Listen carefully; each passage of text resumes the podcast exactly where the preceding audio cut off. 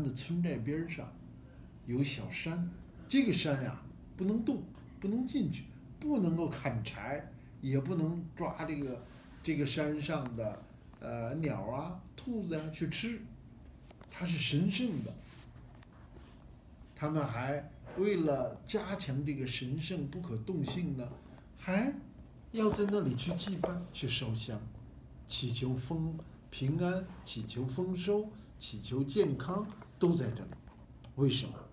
因为这是一个生物多样性保护，这是他们的水土自然的保护，不是某一个特殊的物种。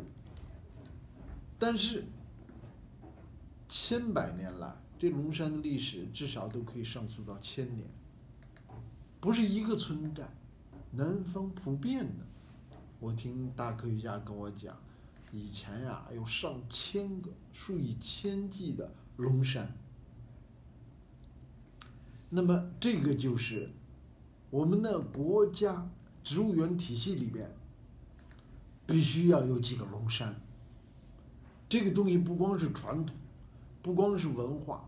不光是我们劳动人民的智慧结晶，它也是最新的科学。最新的科学是什么？是人与自然和谐，是真正的自然。龙山是真正的自然。我们的国家植物园切千万不能够再走西方人走过的老路，大兴土木，还有全球去找品种。我们学过。历史的都知道，呃，西方的呃植物猎人在全球找了一些植物的，那运回到他们的资源。这个在科学上呢，现在还有很多讨论。但是我们今天，这毫无疑问的不是我们国家植物园体系建设的重点。国家植物园体系建设的重点，在于把我们全国的具有特色的。传统的、人民的、本地的、自然的这些植物体系，连同他们植物体系中的其他的生物，这里特别要强调的是微生物和动物。从我们生物多样性的三个层次——基因、物种和生态系统的角度去看。那么物种里边有动物、植物和微生物，这是一个生命体，我们都应该存在。还有呢，还有像湖南和很多其他的中原地区、中偏南地区的这个荡，这个荡呢，就是在一丘田的角落里边有一个水坑子，这个水坑子呢。人们把除了的杂草扔在里边，把一些呃脏物扔在里边。有的地方呢，这个荡是以沤肥为主；有的地方呢，这个荡呢是以培养一个呃细绿萍，就是浮萍啊。到了冬天，水干了以后，这个荡的水没有干，它是一个生命系统。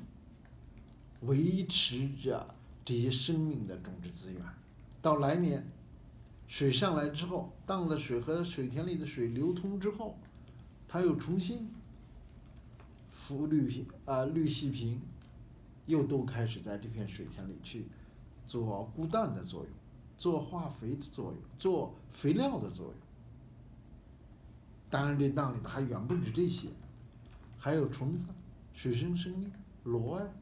呃，可能还有青蛙的卵，它都开始重新的焕发去生机。这个系统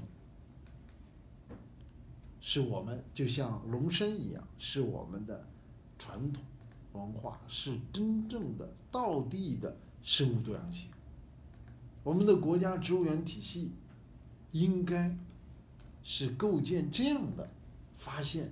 我们人民千百年来的成果，发现我们，呃，从南到北，从东到西，不同的生态系统里边，不同的在地的植物，以及这个植物赖以生存的生态系统和这个植物所产生的具有的特殊的基因。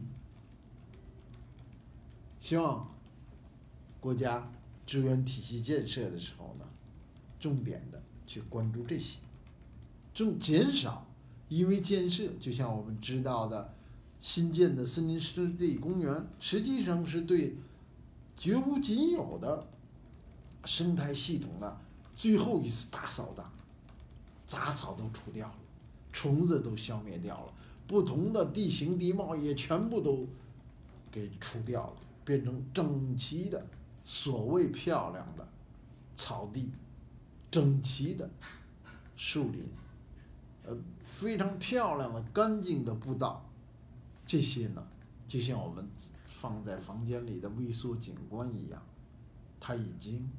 不是绿水青山了，虽然它可能是绿色的，虽然它水可能 pH 呃这个 BOD、COD 和各种金属含量是合格的，但是它从来都不是我们生态文明语境下的绿水青山。